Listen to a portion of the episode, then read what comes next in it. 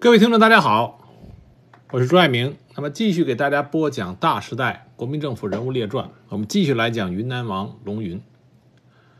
我们上面讲到了，在抗战期间，龙云不仅跟汪精卫有着很密切的来往，同时呢，和中国共产党也有很密切的来往。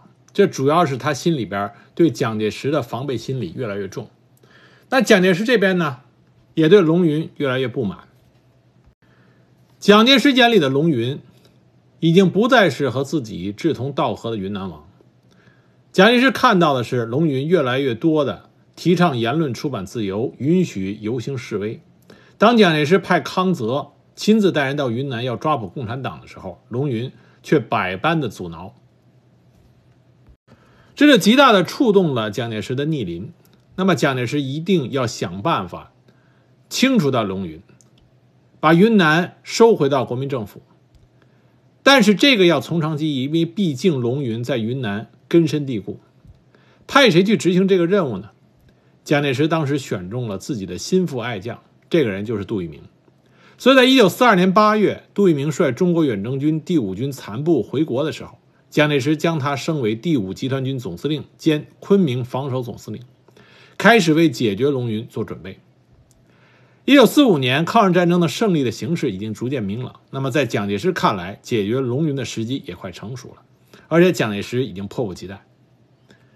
在一九四五年春天，中国驻印军由史迪威和郑洞国率领，向驻缅甸日军发起攻击，越过野人山，打通了中印公路，军运极为繁忙。杜聿明当时正忙于公务之际，然后突然接到蒋介石的电话，让他马上飞到重庆。当他飞到重庆面见蒋介石的时候，蒋介石一见面就跟他说：“目前准备对日本侵略军进行总反攻，必须先安定后方，统一云南的军事政治，保障抗日战争的最后胜利。现在你调龙云到中央任军事参议院院长，恐怕他不服从中央命令。你要在军事上做彻底解决龙云的准备，先将昆明附近的国防工事全部控制，然后在我命令到达的同时，就以武力。”解除龙云的全部武装，限龙云于三日之内赶到重庆，并且问杜聿明有没有意见。杜聿明呢是蒋介石的忠实学生，所以当时他秒马上就表示接受命令。他觉得龙云仅有两个步兵师、一个宪兵团在昆明，另外有几个交通大队和地方保安团队在云南境内，力量不算大，解决他是毫无问题的。那么蒋介石很高兴，命令杜聿明立刻回。昆明做准备，以免龙云及其左右知道了发生怀疑。临行前，蒋介石再三叮嘱这件事情要守秘密，要保密，要慎重。杜聿明当天就飞返了昆明，为了不使人生疑，虽然天色已晚，还是赶往参加龙云的参谋长刘耀扬的宴会。蒋介石同时又把解决龙云的意图告诉了住在昆明的中国战区总司令何应钦，何应钦马上就找杜聿明商量。认为劝龙云自动辞职是可能的，龙云不会顽固恋战，这样的话就可以免于动武。对此，杜聿明也表示同意。于是，何应钦与杜聿明就在五六七三个月内，从多方面劝龙云自动辞职，还动员龙的亲信卢汉从旁边婉言劝阻，但是毫无效果。一九四五年八月九日，蒋介石电召杜聿明到重庆，再度面授机宜。蒋介石指示说：“你这次回去做解决龙云的准备工作，除了军事准备外，还要对云南的通讯、交通及各机场做周密的布置，防止龙云逃跑。”八月十一日，杜聿明回到昆明，立即遵照蒋介石的指示，积极准备。八月十五日，日本正式宣布投降之后，国民党嫡系部队纷纷的开往南京、上海、广州、北平、天津等大各大城市，接受日军的投降和解除日俘武装。军委会同时命令卢汉的第一方面军所属第五十二军、第六十军及第九十三军进入越南接受日军投降。啊，这是滇军当时在外作战的全部主力，并说日军阴谋抵抗，兵力不足，让龙云再扩充一个军加入到云南啊，加入到越南去受降。龙云对这个安排是颇为疑惑的，因为一方面跨国入越受降是为国争光的好事不能不派兵去。另外一方面呢，蒋介石的中央军早已经云集云南，特务遍布全省，也不得不有所防备。当时中共云南地下党组织对蒋介石的阴谋是有所察觉的，当时就给龙云提出了十条建议，希望他加强与川康方面的邓锡侯、潘文华、刘文辉等人的合作，并且多次向他做工作，让他加强防范进驻云南的国民党中央军的行动。那么，龙云的手下张冲等人也劝龙云不要把滇军全部开进越南，要留有余地。龙云这个时候就举棋不定，但是蒋介石突然飞抵了昆明，并且非常热络地跟龙云一口一个“治州兄”的向他表示，要将十六渡纬线以北交由云南地方政府管理，并且保证受降完毕之后，除留下少数部队维持社会治安以外，大部分滇军即可回返。云南地方部队至少要派一两个师协助中央军组成远征部队，同盟军一起作为战胜国军队长期驻守在越南。同时，蒋介石也进一步向龙云承诺，关于组成远征军去日本的事情，也打算交给他去具体的办理。但目前首要任务是入粤受降。而且，蒋介石用极其信任的口气跟龙云说：“越南的情况复杂，中央军又一时无法如师如数的从各地赶来，只有让滇军全部赶赶过去，才能够尽快的安定粤北的局面。”时间紧迫，事关重大，这个任务非龙云和云南滇军莫属。在蒋介石的这番劝说下，龙云也表示去接受曾经侵略过自己祖国八年之久的日军的投降，而且是跨国受降，这是中国军队在一百多年以来都没有曾有过的巨大的荣誉。滇军义无反顾地去执行这个光荣的任务。但是八年抗战，云南牺牲重大，和平来之不易。当请中央体察地方苦衷，一旦受降完毕，就让滇军回乡与亲人团聚。蒋介石自然是满口答应，所以龙云不顾中呃中共云南地下党组织和张冲等人的忠告，就按照蒋介石的要求，除将滇军暂编十九师龙生祖，也就是他大儿子的部队留守昆明及云南各地外，其余云南地方部队全部入粤受降。而蒋介石为了安龙云的心。从国民政府外交、军事、财政、经济、交通、粮食六个部各派了一名代表，组成了中央顾问团，随滇军入粤。就这样，蒋介石把云南部队，包括地方部队，都全部送进了越南。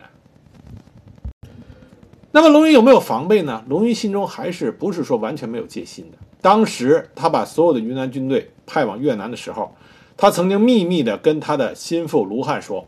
如果后方有事，闻讯即火速回军。但蒋介石一看滇军的主力啊，全部部队全部都进入到越南以后，马上就决定行动。一九四五年九月二十七日，蒋介石派王叔明秘密到达了昆明，给杜聿明带来了一笔啊一封亲笔信，信里这么说的：日内就要颁布免除龙云在云南军政本兼各职，调任军事参议院院长的命令。要杜聿明最好是一枪不发，绝对保证龙云的生命安全，并说龙云任军事参议院院长，仍然是你的长官，必须以长官之礼相待。照命令，限期送龙云到重庆。但是蒋介石又指示，应将飞机、大炮、战车一并准备好。万一龙云不接受命令，就集中火力轰击五华山。蒋介石既要杜聿明保证龙云的生命安全啊，是绝对保证，又要杜聿明集中火力轰击五华山，前后矛盾。这让杜聿明当时也左右为难，因为杜聿明在云南待的时间比较长，私人感情上他和龙云相处的很好，让他去害龙云的性命，他绝对做不到。而且一旦龙云在事变中身亡，社会舆论必将是归罪于杜聿明身上。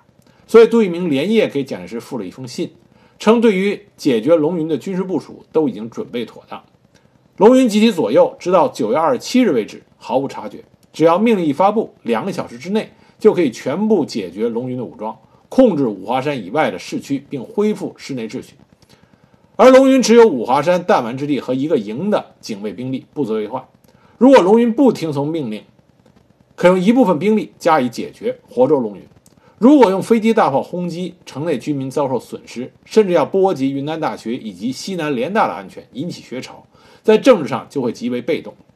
蒋介石当时是很怕闹学潮的，所以他就复信同意了杜聿明的意见，不使用飞机和大炮轰击。九月二十九日，蒋介石又派王叔明由西昌乘专机将调免龙云的命令送到昆明。啊，这个命令说起来很有意思，里边有三条：一，免去龙云军事委员会云南行营主任、云南省政府主席兼呃兼各职，军事委员会云南行营撤销，行营所属人员由中央统一安排。云南地方军队交昆明防守总司令杜聿明接收改编，云南省政府交卢汉接收。在卢汉到任以前，由云南省民政厅厅长李宗煌代理。二、任命龙云为军事委员会军事参议院院长。三、任命卢汉为云南省政府主席。这三条命令我们可以看到啊，蒋介石在分离人心这方面掌握的炉火纯青。他基本上在名义上。把龙云身后啊，龙云离职以后，云南的军政大权交给了卢汉，而龙云也把自己所有的希望放在了卢汉身上。蒋介石这个命令，让卢汉能否成为龙云可以倚仗的后盾，就画上了一个问号。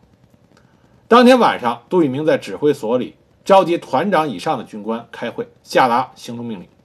三十日凌晨，各部队都到达了进攻位置。将军委会的命令送给龙云各部队。当时昆明北调场的龙云部队以及北门宪兵大队都表示愿意照命令交枪，但是东门的宪兵大队不接受命令，不准任何人接近城楼。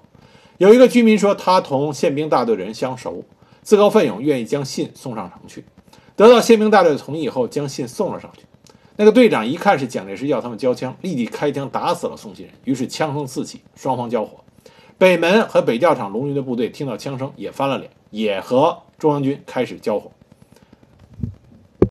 虽然龙云的部队是猝不及防，但龙云实际上在十月二日，也就是头一天的晚上，已经接到过一个电话，告诉他事情不对，如果有意外，立应该立即撤出啊，电话有可能会被切断。那么很快，龙云的宾馆啊、公馆、龙公馆就被包围，交通断绝。但是幸亏龙云一直都对自己的安危看得很重，所以龙公馆当时有一道后门，龙云呢就是从这儿逃出了他的公馆。当时龙云穿着一个普通的衣衫，戴了一个黑呢帽，压得很低。龙云在前边走，后边一百公尺左右，他的副官刘兴才跟着，手里拿着一把手枪。他们约定，如果前面有人阻挡盘查，发生危险，龙云抬手接帽子，刘兴才从后边隐蔽发枪。然后趁机脱身，但所幸一路之上并没有发生危险。龙云就上了五华山。上了五华山以后，龙云马上就发出了戡乱的戡乱的电报，说杜聿明叛变，叛兵围攻五华山，令各区专员、县长率领保安团队星夜向昆明前进，包围反击，实行内外夹攻。龙云不知道的是，他的卫队早已被解决。而且他的这封电报，因为他的通讯部门被彻底的破坏和监视，他的电报也根本没有发出去。也就是说，龙云这个时候是笼中之鸟，已经逃不出蒋介石的手掌心了。龙云后来多次和他的亲信部下讲述过这次事变的过程。他说啊，我并没有和蒋介石争江山夺社稷，大不了只是政治主张不同。蒋介石搞中央集权，我主张地方军权；蒋介石要独裁，我主张民主。抗战期间。昆明就号称民主堡垒，哪里料到抗战一胜利，这个家伙竟用卑鄙无耻、小偷式的流氓手段对付我。古今中外哪有用军事突袭的方式改组一个地方政府？真正是一笑外人了，可恨可笑。当时美国报纸也为这件事情专门发了报道，标题就是“小偷式的袭击”，并说这是中国抗战胜利后的第一枪。龙云说：“连我都容不下，蒋介石还能容得下共产党？”从这一次事变开始，龙云就对蒋介石完全丧失了希望。那么，龙云困守五华山，山下边呢，昆明各界的士绅以及与龙云相关的人士都希望早日解决问题，不想最后血光之灾啊，龙云身死，都不想这件事情发生，希望社会能尽快的安定。毕竟这个时候是抗日战争刚刚胜利，人心所归，都是想安安定定的过上和平的日子。杜聿明就和这些昆明的各界士绅，还有龙云的这些亲朋好友见面，拟定了几条宽大的方案。这些人觉得可行，就纷纷去向龙云劝讲。那么这些人上山的时候，龙云虽然很恼火，但是呢，也不敢把话说死。他表示自己是服从命令的，但是又说在云南十多年，手续需要交代，不能在十月四号前到重庆去。所以，尽管蒋介石已经派了专机在昆明机场等候，但是龙云坚决不走。其实说到底，龙云咽不下这口气。当时上山的人中有我们之前提到的他的结义兄弟胡英啊，大家还记得四位镇守使反唐继尧的时候，后来胡若愚把龙云囚禁起来，就是他这位结义兄弟胡英率领着龙云当时的手下将龙云救出来。那么这个胡英带着蒋介石的手书上山，龙云这时候见到自己的老友，就说了把自己心中的这个愤懑给倾诉出来。他说蒋介石。说我拥兵自固，日本投降以后，派卢汉去越南接收。等我的人调空以后，他叫杜光庭对我下手。我今天就是不走。五华山是他老蒋的昆明行营，我是行营主任，要死我也死在这个岗位上。那么，当然在他发泄之后，胡英就跟他讲明情况，说云南现在已经在中央军的掌控之中了，我们是没有力量与之一搏的。十月二号，蒋介石呢？派陆军总司令何应钦到昆明劝龙云。何应钦当时一见到杜聿明就发牢骚，说叫你们不要胡闹，现在出了事儿，骑虎难下，又要我来善后。那么何应钦上山要求面见龙云，龙云根本不给他面子，拒绝见面。后来经过中国银行昆明分行行长王振芳从中斡旋，龙云才通过王表示，必须由行政院院长宋子文亲自来昆明，并且保证龙云的安全，这才可以去重庆。何应钦见不着龙云，当时就跟杜聿明说：“幸亏你们用武力解决了他的武装，不然真要造反。”然后只能自己一个人回南京了。十月三日，宋子文来到昆明，上五华山与龙云长谈，龙云这才表示愿于十月四日离开昆明去重庆。当时龙云与宋子文登机前，杜聿明和龙的亲友部署到机场送行。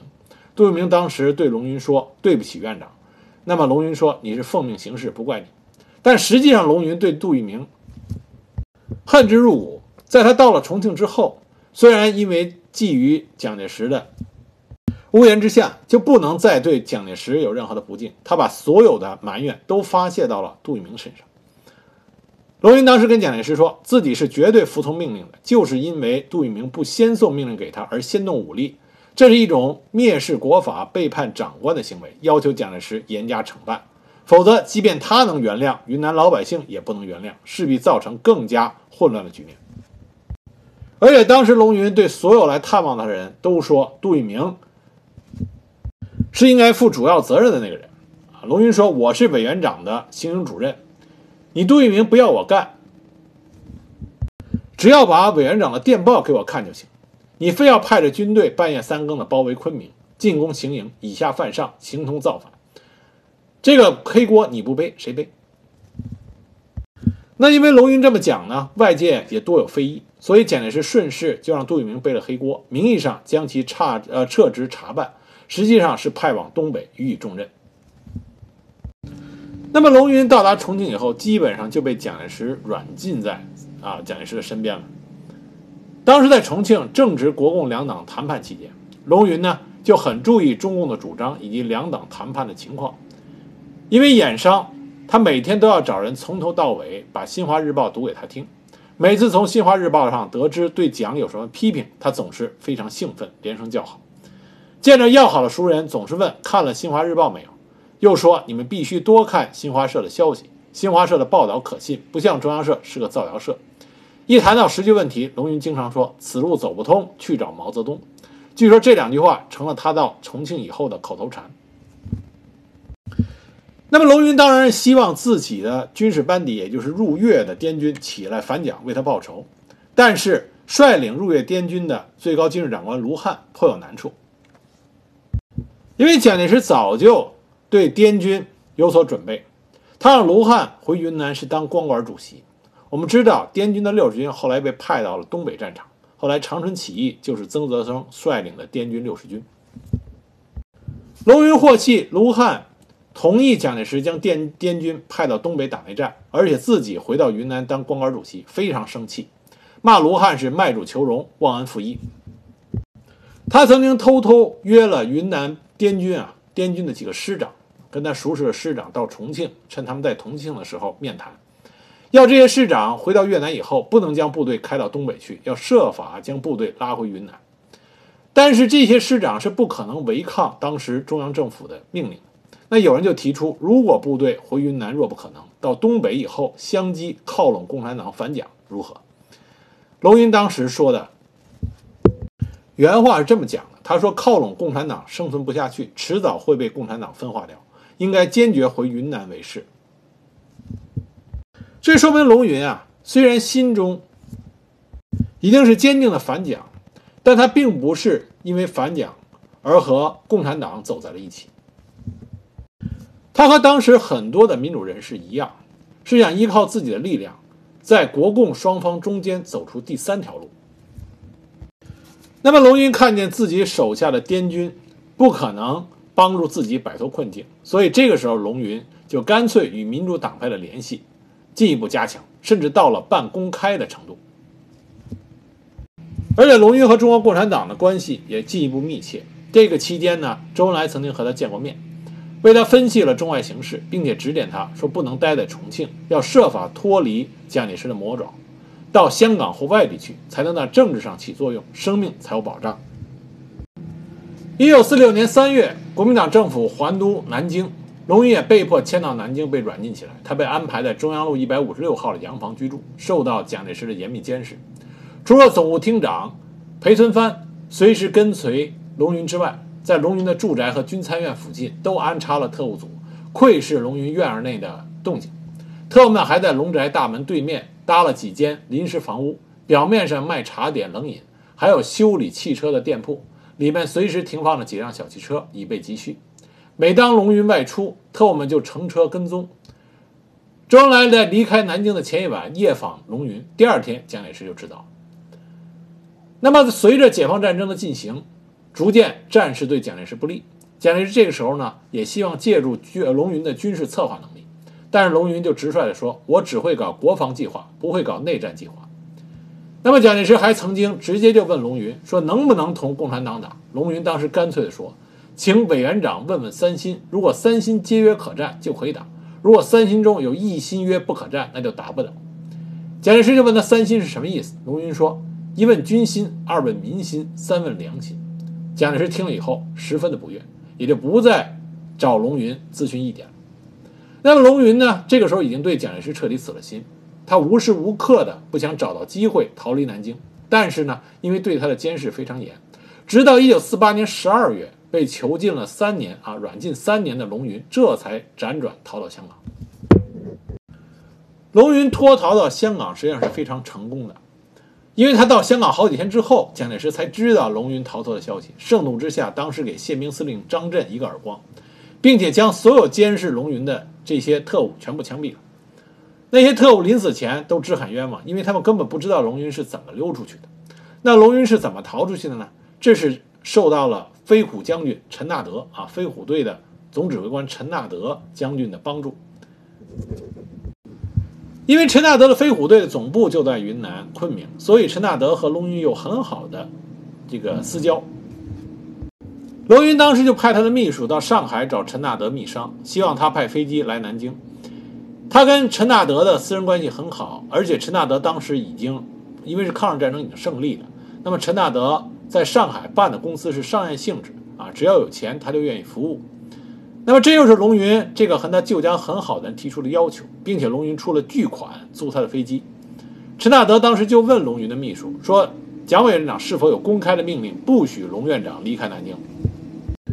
如果有这种命令的话，就比较有困难。当时龙云的秘书说没有发过公开的命令，那么陈纳德就说那好办，以后如果蒋介石有追问的话，那么我就有借口了。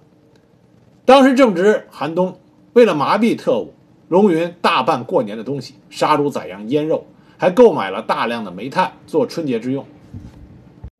当时监视的特务看到这种情形，认为年前不会出事，所以监视就松懈了。龙云就改乘了一辆吉普车赶到约定的地点，那么一个外国人就乘车来接他，赶到军用机场。当时机场门卫挥旗三次阻拦，但看见汽车是陈纳德的，车内又有外国人，就免于检查放行了。那么龙云已经到了香港，蒋介石这个时候也没有办法，他只能让中央社公开发布消息，说准龙云在港休假三个月。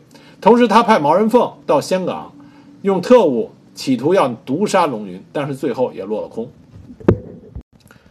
到香港以后的龙云呢，在过了一段深居简出的生活以后，就把他主要精力发动呃放在策动云南起义上。他托人转告卢汉说，蒋介石现在节节败退，会退往西南，最后退到云南顽抗，这是可以预料的。最后仍然是失败，退到台湾或者逃往外国，这是肯定的。云南会成为最后的战场，大家和老百姓的困难不可设想，而且等待人家来解放，大家的罪恶账是算不清的。唯一的办法只有起义才能自救，救云南的老百姓。希望卢汉到了今天可以清醒，希望他能够积极的准备起义，才能自救和救云南。他叮嘱他在云南的旧部，无论如何都要和卢汉在一起，拥护他干，在外面找共产党的组织关系和各党派联系。他龙云可以完全负责任，起义的时间越早越好，总以解放军未渡长江之前为好。太迟了会搞成马后炮，政治意义上就谈不上。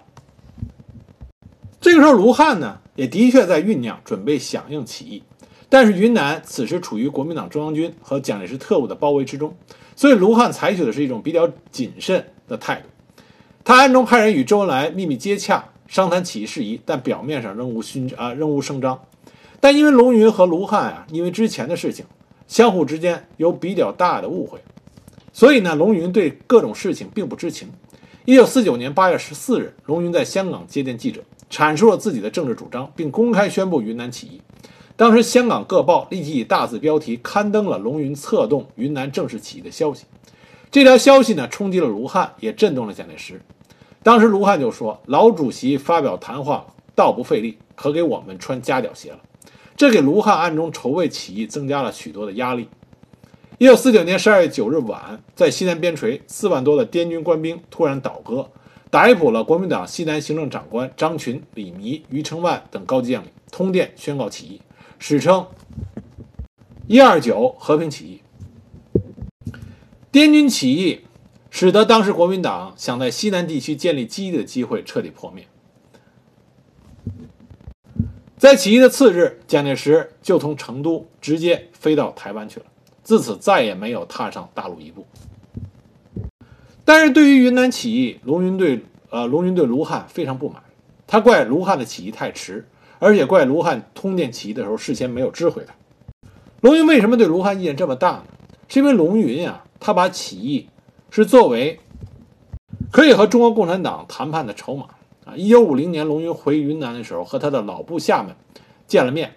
当时龙云就说：“起义当然比不起义好，但如果照我的计划行事，情形又不同。”他说：“卢汉如果照我的计划起义，人民解放军是不会到云南来的。”他甚至说出了“要是卢汉听我的话，解放不过是换换旗子”这种话，这也无可厚非。就像我之前说到的，当时的很多民主人士是想和中国共产党建立联联合政府。什么叫联合政府呢？就是双方在这个政府里都有话语权，而不是中国共产党具有绝对的领导权啊！这从第一届政治协商会议的时候就可以看，很明显的看出这一点。龙云也不例外，他当时心中想的。就是云南这个地方还是由他说了算。龙云的这种心态呢，实际上从他儿子们后来的归宿就可以看明显的看出来。龙云呢，一共有七个儿子啊，一共是八个孩子，一共是前七个都是儿子，最小的是女儿。长子龙生武毕业于云南讲武堂。一九四九年八月呢，他随他父亲龙云参加了香港起义，建国以后被任命为云南省人民政府委员。但一九五零年，他三弟龙承增武装叛乱，所以龙生武呢就没有回到啊，没有去昆明就任，滞留在香港。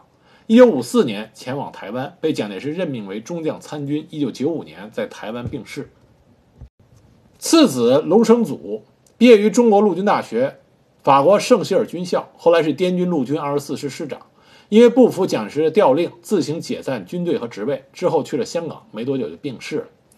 四子龙生文先后毕业于昆明国立西南联合大学、美国威斯康星州立大学，曾任国民政府陆军中将，在美国经商成为了富翁。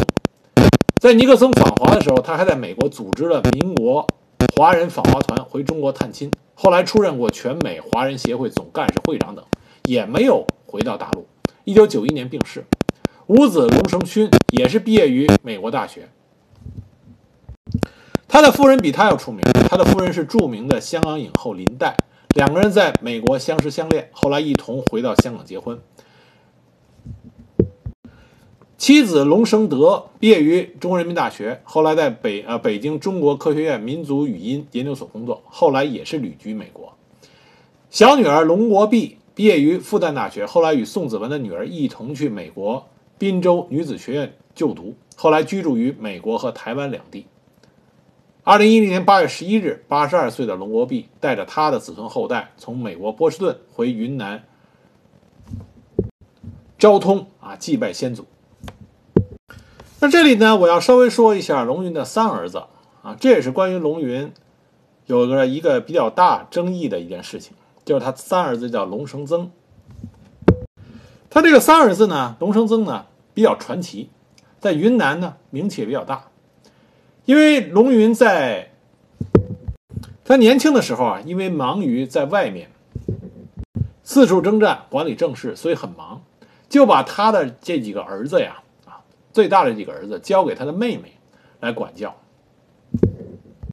那么他妹妹在管教这几个儿子的时候啊，龙云这几个儿子的时候呢，有些过于的溺宠，所以呢，龙生曾他这个三儿子就养成了一种天不怕地不怕的性格。你说他有多少恶习吧？他也没有很多恶习，更多的呢，像是一个谁都不怕的纨绔子弟。他曾经被送到南京陆军学校受训，他在那里还跟还跟黄金荣啊、杜月笙这些人结成了拜把的兄弟，啊，就是一个混社会。在云南昆明，这位龙三公子无人不知，因为他曾经担任过五十八军补充团团长，所以呢，当地的彝人都管他叫做纳吉三团长啊，因为纳吉是龙云的彝啊彝家的姓。那么云南人一般习惯的称他为龙团长。这位纳吉三团长在抗战期间，实际上是为了滇缅公路，我们之前谈到的滇缅公路做出了重要贡献。因为他极有极强的社交活动能力和广泛的人际关系，所以当时他被云南各界人士推举为云南司机联合会董事长。当时对于龙云发动数十万云南父老民工修筑滇缅公路，能够保证运载国际外援的抗日物资车队能够在。匪盗的眼皮下畅通无阻，顺利的通行在这条中国与国际唯一的陆地生命线上。那么，这位纳吉三团长起了至关重要的作用啊，因为他是云南司机联合会的董事长，而且黑白两道都要卖他的面子，所以在滇缅公路上他是做出杰出贡献。另外一件让他很出名的事情呢，就是在重庆中央公园，这位龙三公子。和另外一个极为跋扈的官二代啊，就是当时国民政府非常出名的孔家二小姐孔二小姐。这两位带着身边一大帮人，在中央公啊重庆的中央公园啊，就互相看不顺眼，几句话起了冲突，掏出了枪。当然双方面都没有人员损伤，但是误伤了很多路人。那么在整个交火过程中呢，孔二小姐最后不敌，狼狈逃跑了。吃了大亏，这是孔二小姐身上从来没有发生过的事情。那么，当然最后呢，龙三公子占了便宜，赢了名声，也给孔二小姐一个台阶下啊。龙家当时赔了孔家一些钱啊，做了一个道歉。但是明眼人都知道，孔二小姐这位不吃亏的性子，居然在龙三公子这儿吃了大亏。由此可见，龙三公子啊。他的性格属于那种天不怕地不怕。那么，自从他的父亲龙云被蒋介石控制在了南京之后，这位龙三公子就回到了他的老家昭通，拉人拉枪，利用自己的地方势力和社会关系，就组建了一支地方武装，控制了滇东北和四川大小凉山地区。而且他手下的人多枪多。在卢汉起义、云南和平解放之后，龙生曾。龙三公子也正式宣布了起义，并且接受了陈赓司令员的邀请，到昆明商谈改编事宜。之后还被西南军区任命为昭通警备区副司令员。但是在这之后，啊，一九五零年，这位龙三公子呢，按照官方的说法，他接受了蒋介石的任命，秘密担任了所谓滇东北军政长官和川滇黔康反共救国军总司令。走上了与人民为敌的道路。官方的说法是，当敌台在给龙三公子发报的时候，被我方破译，这才得知他在图谋造反。但是关于台湾给龙生曾的这个任命，后来龙生曾唯一的一个幸存一子叫龙宝福，定居美国，两次向台湾当局求证，得到的正式答复都是查无蒋介石在一九四九年任命龙生曾是滇东北军政长官之档案。但不管有没有这个任命，龙生曾的的确确和解放军为敌。他制造了威宁黑石头事件、镇雄牛场事件。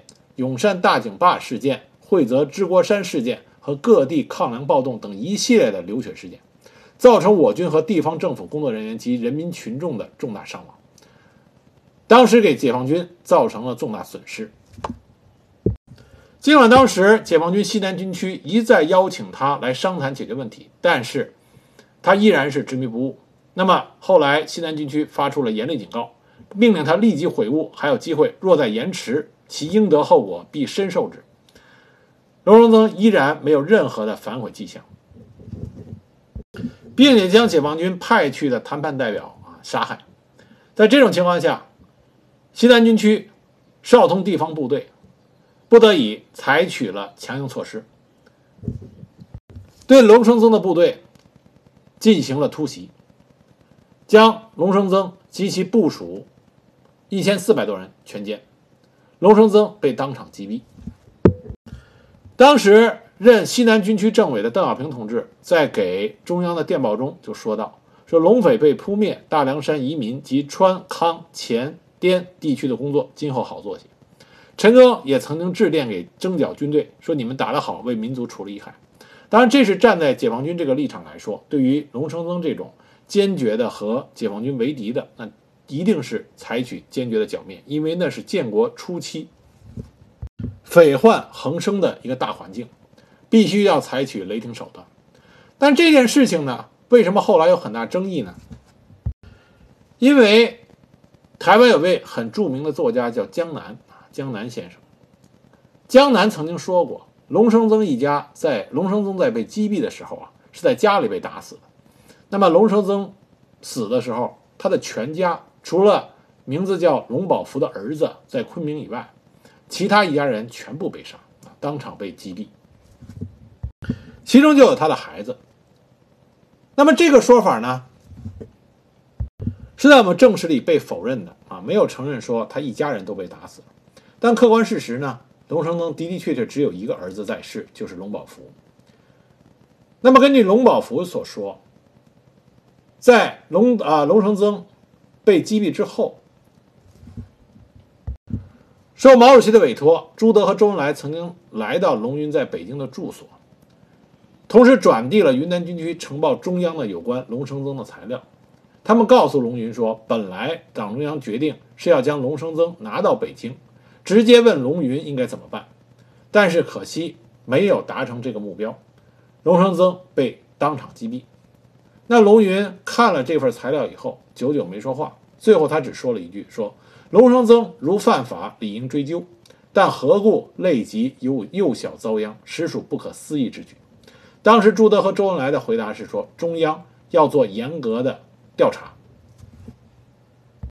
据龙宝夫说，这件事情是在1960年由龙云亲口告诉他的。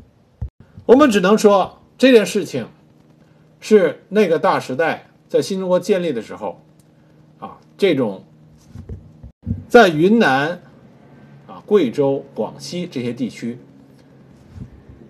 当地匪患和解放军之间不可调和的尖锐矛盾所带来的一场人间惨剧。那么这件事给龙云什么样的影响，我们不得而知啊，因为龙云在建国以后很少会把他自己心中所想真实的表达出来。其实龙云啊，在与香港宣布起义之后，当时他的旧部和朋友曾经向他提出了上中下三策：上策是远渡重洋，寄居美国；中策是平中庸之道，滞留香港；下策才是北上回到祖国。那龙云选择的是下策，回到了大陆。那龙云呢是没有办法做到沉默不言的。一九五七年初的整风运动中，他在全国人大的云南组会议上做过一次发言。主要表达了三层意思：第一，苏联是我们社会主义阵营的大老大哥，可是他们太欺负我们的党和国家了，欠我们的债要高利息，要限期归还；第二，云南解放以前，云南的农村已经是天灾人祸的破坏，解放后应该让人民休养生息；第三，凉山的彝族区域还处在奴隶社会阶段，社会十分落后，应该循序渐进地把他们带进社会主义社会来。一来就搞阶级斗争，实行土地改革，那龙云觉得为时尚早。这些发言呢，实际上都是中肯之言啊，是一个可以商榷的意见和讨论。但是当时他的老部下张冲和卢汉在他发言之后，都纷纷的对他进行了责怪。责怪的意思就是说啊，说您太孟浪了。这时候正是反右的风头上，说这些话，尤其在公开场合说这些话，是要出事儿的。结果他们的担心没有错，因为这个发言，龙云被说成是反苏，也就是反社会主义，挑拨民族关系。那么很快就被扣上了右派分子的帽子，经历了各种不合理的批判。他成为少数民族著名的六代右派之首。一九五八年二月一日，中央撤销了龙云国防委员会副主席的职务，龙云被迫做检讨。那么到了一九五九年十二月，他接着赴任了全国政协常委。一九六二年四月，任人民政协第三届全国委员会常委。那么六月二十四日，他因为急性心肌梗塞病逝于北京。直到一九八零年六月，中共中央对龙云被错误处理为右派的问题予以改正，恢复了名誉。龙云的一生呢，他曾经作为云南王，给云南的发展建设做了卓越的贡献。抗日战争中，率领云南军民为了抗日大业，有着无私的奉献。在和蒋介石分道扬镳之后，龙云走向了新中国。但是，至于说新中国对于龙云在心目中意味着什么，他的思想变化又是如何进行的，现在已经基本上没有史料，或者有他自己的描述啊，进行一个确定的分析啊，这个已经没有这方面的史料了。但云南王龙云这一生走过来，也是那个大时代很多著名的历史人物啊一生走来的一个缩影。正确的了解和评价龙云，对于我们了解那个大时代，有着非常重要的意义。